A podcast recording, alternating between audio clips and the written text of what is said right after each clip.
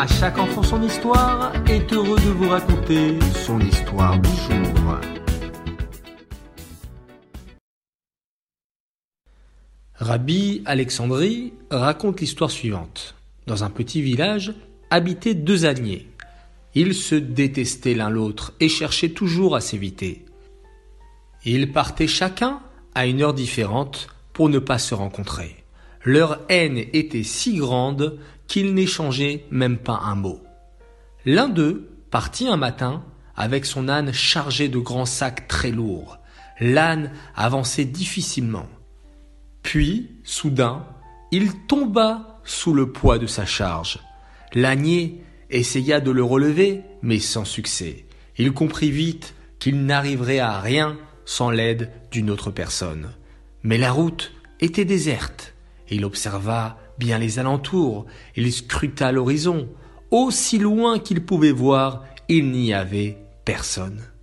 Soudain, il vit au loin quelqu'un avancer sur la route. C'était un homme qui lui aussi avait un âne à ses côtés. Quelle chance Il les observa quelque temps et il les reconnut. C'était son voisin qu'il détestait, qui s'approchait là avec son âne. Celui-ci aperçut lui aussi son ennemi sur le chemin. Il vit l'âne qui avait flanché sous sa charge. Il remarqua que son voisin était désemparé par un tel accident dans un chemin si désert. Mais il ne l'aiderait pas. Il ne le méritait pas. Il n'avait qu'à souffrir. Mais il se rappela d'un verset qui décrivait exactement son cas. Si tu vois l'âne de ton ennemi qui ploie sous sa charge, tu viendras à son aide. Il se livrait en lui une bataille intérieure. Devait-il l'aider, comme la Torah l'ordonne, ou tourner la tête, poursuivre son chemin, en faisant taire sa conscience? Il hésita un instant, puis fit arrêter son âne.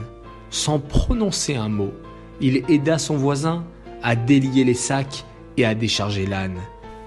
Évidemment, dans un travail de ce genre, on se lance des instructions l'un à l'autre, soulève un peu par là, laisse une minute, attends, rabaisse, tiens bien la ficelle, tire, etc. Ils travaillèrent tous deux en échangeant que les paroles indispensables. Après de longs et pénibles efforts, ils réussirent enfin à recharger l'âne. Cette fois, ils lièrent les cordes plus solidement pour que les sacs ne tombent pas.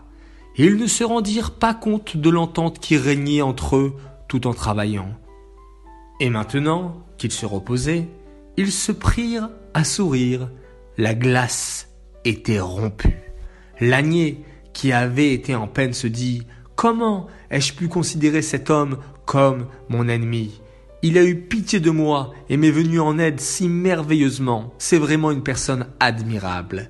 Ils firent leur chemin ensemble jusqu'à une auberge. Ils s'y reposèrent et s'y restaurèrent. De là, ils repartirent les meilleurs amis du monde.